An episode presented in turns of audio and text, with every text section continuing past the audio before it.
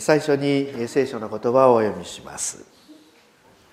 女が自分の血のみ子を忘れるであろうか。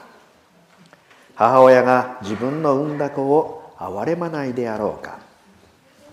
たとえ女たちが忘れようとも私があなたを忘れることは決してない。旧約聖書イザヤ書の49章の15節です、まあ、天のお父様は人間の親よりも深く強い愛情で私たち一人一人をお愛しくださるというお言葉です。一般に私たちの父親母親というものは子供たちが幸せになってくれることを願います。家族が元気でいることを願っています。そのためならば何でもします。命さえ犠牲にすることもあります。私の母親は心臓弁膜症でした。長女の出産の後医師からはこの私次男をですね産んだらば死んでしまうかもしれません。と言われていました。まあたとえ助かったとしてもあなたの体は弱くなってしまうでしょう。結果私が生まれまして母親の体は大変弱くなってしまいました。それでも母親は子供たちのためにできる限りのことをしてくれました。母親にとって子供は自分の命よりも大事だったと思います、まあ、そういうわけで、えー、私の母親は100メートル以上続けて歩くことはできませんでした。100メートル歩けば一休みしなければなりません。ですから幼稚園や小学校の親子遠足などは私は母親と一緒に行ったことはあまり覚えていません。お弁当をしっかりと作ってはくれますが昼食は友人の家族と一緒に食べていたことを覚えています。ある日そんな母親がキャッチボールをしようと言い出しました。私の父は日曜日でも仕事で息子とキャッチボールをすることができませんでした。で近所の子供が父親とキャッチボールをしているのを私が羨ましそうに見ていたのでしょう。母親が「キャッチボールしよう」と言い出しました。私は子供心に「お母さん大丈夫？体に触らない?」気を使ったのですけれども「大丈夫大丈夫」と言ってキャッチボールが始まりました。ところがこの母親決して、えー、キャッチボール上手ではありません。おそらく初めてやったのだと思います。こわごわとボールを受け取るや慣れない仕草でボールを返してきます。もちろんオーバースローではなくてアンダースローです。大丈夫？やめようか？と聞きますが大丈夫大丈夫。ほとんどキャッチボールにはなっていませんでしたが、まあ、子供心に私はそんな母親の気持ちが嬉しくて、まあ、たった一回限りの経験でしたけれども大切な思い出として覚えております。まあ、ですからえー、子どもの授業参観などはめったに来ることができませんでした。ある中学校の参観日。今日も行けないからね。と母親。私も分かっていましたからうん別に構わないよ。するとその日ひょっこりその中学校の授業参観に顔を出してきました。こっちが驚いて「どうしたの?」母親は近所の電気屋さんの車に乗せてもらった。それで来ることができた。と言っていました、まあ、普通中学生は親が来ることを恥ずかしがるかもしれませんが私などはとても嬉しくて、えー、大変喜んでいたことを覚えています。母親が亡くなる1年前母親は私が合格した高校の入学式にぜひとも出席したいということでその時も近所の電気屋さんの軽トラに乗って入学式にやってきました、まあ、しかし帰り道は電気屋さんお仕事で出かけてしまいますので歩いて帰らなければなりません。普通の足で30分のところ。かなりの長丁場です。そしてその道を、まあ、母親と一緒に100メートル歩いては一休み。100メートル歩いては一休み。すると母親が言いました「正隆先に帰りな」なんでよ。友達が見ているし恥ずかしいだろ。いいよ。まあ、心の中では恥ずかしいことなんかないんだよ。ありがとう。と言いたかったんですけれども黙ったまま。とぼとぼと。100メートル歩いては一休み。100メートル歩いては一休み。ゆっくりと家路に着きました。母親は自分のことよりも子供のことを考えます。子供のためなら何でもするのです。次の年の秋母親が亡くなりました。彼女はクリスチャンでしたので家族に宛てた遺書は全て聖書の言葉で書かれていました。父親と私は母の通うこのセブンス・デ・アドベンティストキリスト教会に行くようになりました。聖書にはこのように書かれています。はっきり言っておく。一粒の麦は地に落ちて死ななければ一粒のままである。だが死ねば多くの実を結ぶ。母親の死を無駄にすることがないように。少しでも実を結ぶことができるように。私はそんな母親の思いまた父親の思い両親の思いに今も生かされているのかもしれません。そしてそれは私たちだけの私だけのことではありません。人はそれぞれ皆両親の親心両親の思いその願いに生かされています。それと同じように人は誰でも神様の親心神様の思いや願いに生かされています。神様の親心神様の願いとは一体何でしょうか？それはこれです。私の父の御心は子を見て信じる者が永遠の命を得ることであり私がその人を終わりの日に復活させることだからである。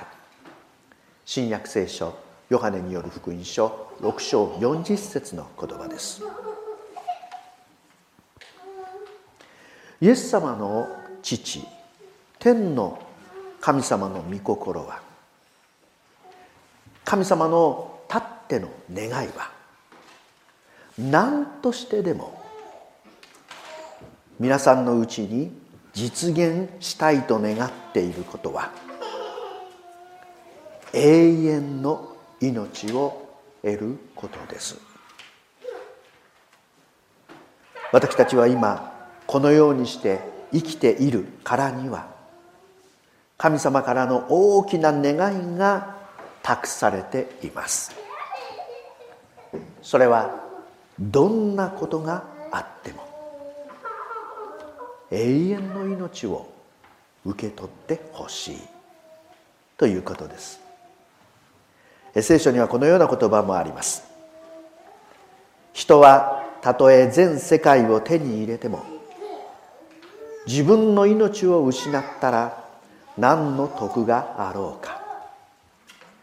自分の命を買い戻すのにどんな代価を支払えようか。この命とは永遠の命のことです。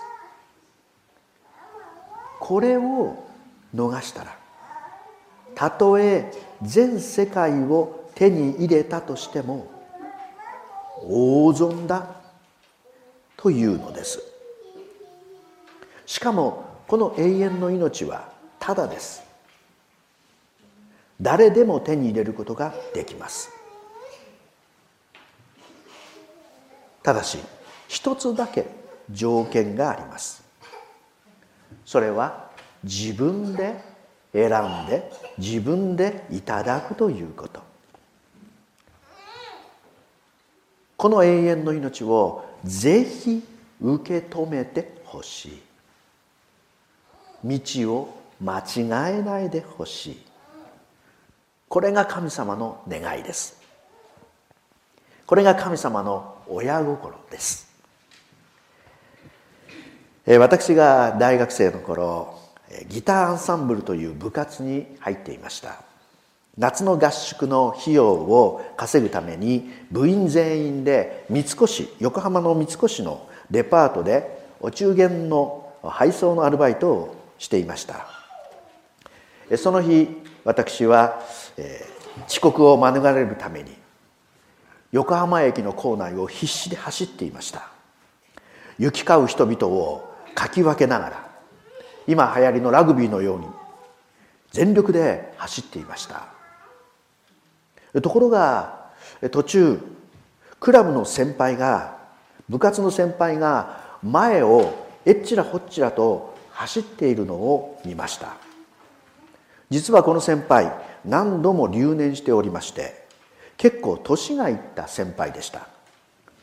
この先輩を追い抜くには忍びない。後輩としてしてはいけないと思いました。仕方なく速度を落として先輩とお付き合いすることにしました。そして目的のホームの下階段の下一気に駆け上がろうとしましたが人混みに押されて往生していました。するとその先輩はうまいことホームの方に駆け上りまして一人到着した電車に飛び乗っていったのです。私の前で無情にも扉はシュッ閉まりました。ところが扉の向こうで先輩は私に向かって舌を出しているではありませんか。なんという先輩でしょう。ふと我に返って気がつきました。先輩の乗った電車は反対方面の電車だったのです。先輩は大幅に遅刻してアルバイト先にやってきました。私はその時人生で大切な3つのことを学びました。一つはお金のために友を見捨ててはならない。二つ目電車に乗り遅れてはならない。三つ目乗るべき電車を間違えてはならない。これは旧約聖書の言葉です。主はこう言われる。見よ私はお前たちの前に命の道と死の道を置く。私たちが命の道を選ぶことが神様の親心なのです。A さんは洋食店を経営されていました、まあ、そこで経営者チーフとして働いておられこだわりのお料理が大変評判よく。お店は繁盛していました。そんな A さんが悪性の腫瘍に侵されて入院され余命いくばくもないことが分かりました。A さんはミッション系の学校を出ておられて何度か聖書を勉強してお礼拝にも出席したことがあったそうです。そこで自分の最後を迎えるにあたってもう一度教会の牧師の話を聞きたいと願われて奥様のお知り合いが私の教会の教会員であったことから私に声がかかりました。一度もお会いしたことのない A さんに私はおお尋ねすることになります。訪問する前に私は考えました。一体この方はどのような方なんだろう。私の訪問を喜んでくださるだろうか。何をお話しすればよいのだろう。そこでお祈りをしました。神様このお方にとっては大切な時間です。言葉を与えてください。病室には奥様とベッドにはご主人の A さんがいらっしゃいました。こんにちは。牧師の藤田と申します。あよく来てくださいました。お互いの自己紹介から A さんの身の上のお話をしばらく聞いた後私は神様から言葉が与えられるよう祈りながら切り出しました。A さん人には生きている間に果たさなければならない2つの大切なことがありますよ。それは何ですか？一つは人が実を結んでその実をたくさんの人に食べてもらうことなんです。聖書にはそのように書かれています。自分に与えられた才能を人々のために使うのです。言うなれば自分の命自分の時間自分の能力を他の人に与えるということなのです。その点 A さんは素晴らしいお料理の腕前をたくさんの人々に捧げてこられました。ご自分の命を多くの人に分け与えてくださいました。そうですか。そう言っていただけると嬉しいです。A さん。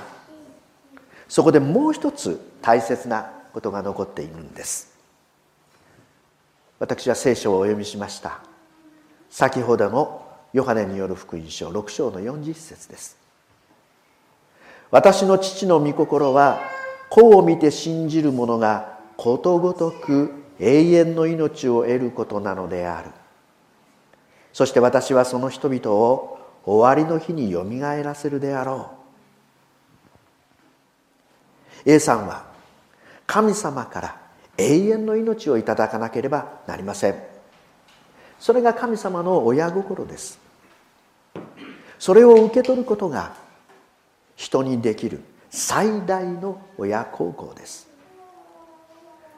私たちは誰でも罪を犯しましたから永遠の命を失い終わりの刑罰を受けなければなりません。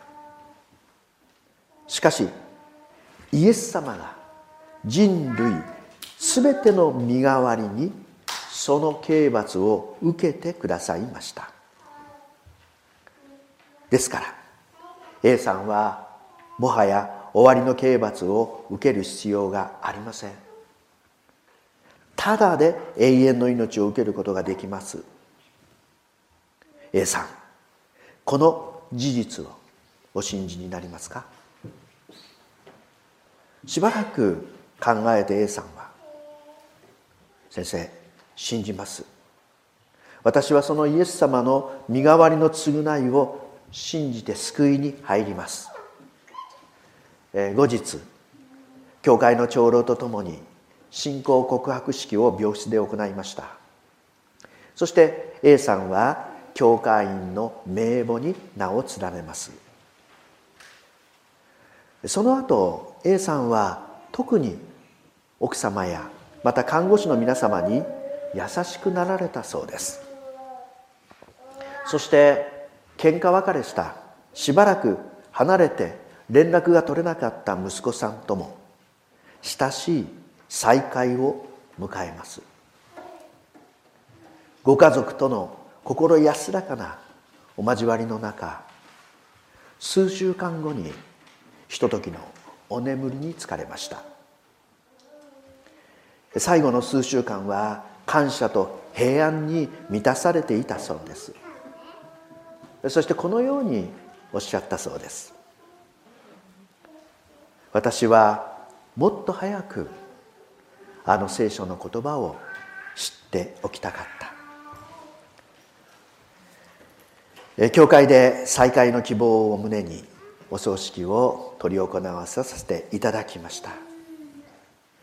A さんは紛れもなくこの永遠の命を手に入れてひとときの眠りに疲れました。聖書の予言が本当であるならばもうひとたびイエス様が来られた時私たちはよみがえって A さんとお会いし永遠の命を謳歌することができます。今世界ではイスラエルの侵略の問題テロの話で持ちきりです。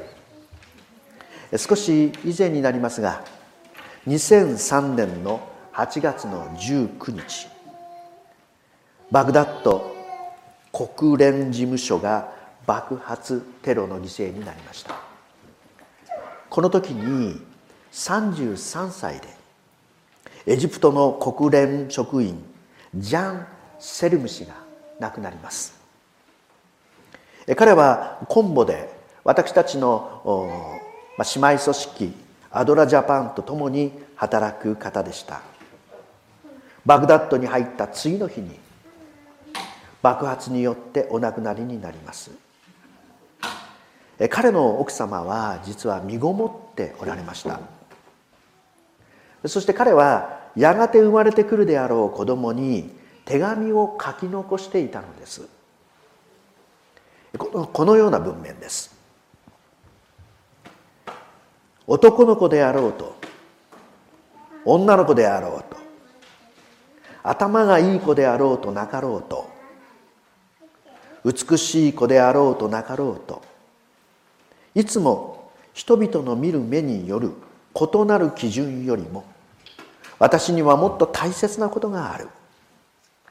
それは君が真の美しさを身につけることだ。物事をいつも正しく感じ取る。人々が大切にしてきたあの美しさ。それは人が目で見ることはできない。私は神に祈る。君が平和と喜びの子となるように。人々にとりわけ最も虐げられた弱い人々にいたわりと優しさを持った子となるように。輝くものがすべて金でないことをすぐに見分けられることなるように。君がいる場所行くところ温かさと優しさを残せるように。君が人々の悲しみを慰め元気を高めることができるように。いつも君が正しいと信じることに威厳を持って勇気を示し高い大きい声で語れるように。君が逆境にあって多くの人々が君を非難したとしても頭を低めてはいけない。君を愛する人々の目を確信を持って見つめることができるように。自分は常に善を求めてきたのだという確信を持って。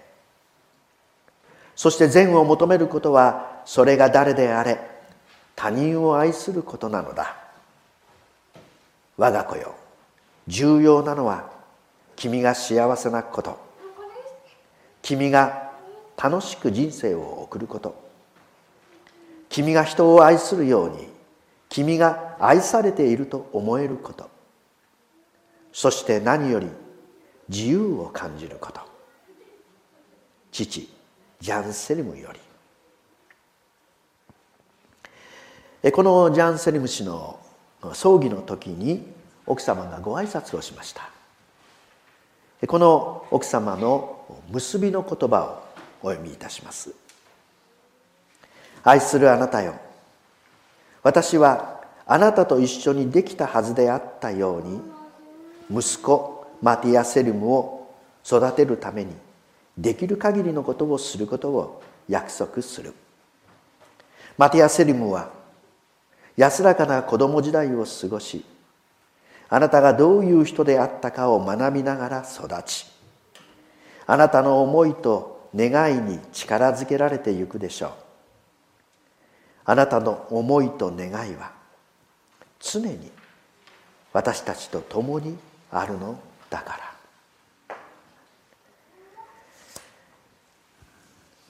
息子のマティア・セルムはきっとお母様の思いそして何よりも父親のこの思い親心を受け止めて生きていったのだと思います。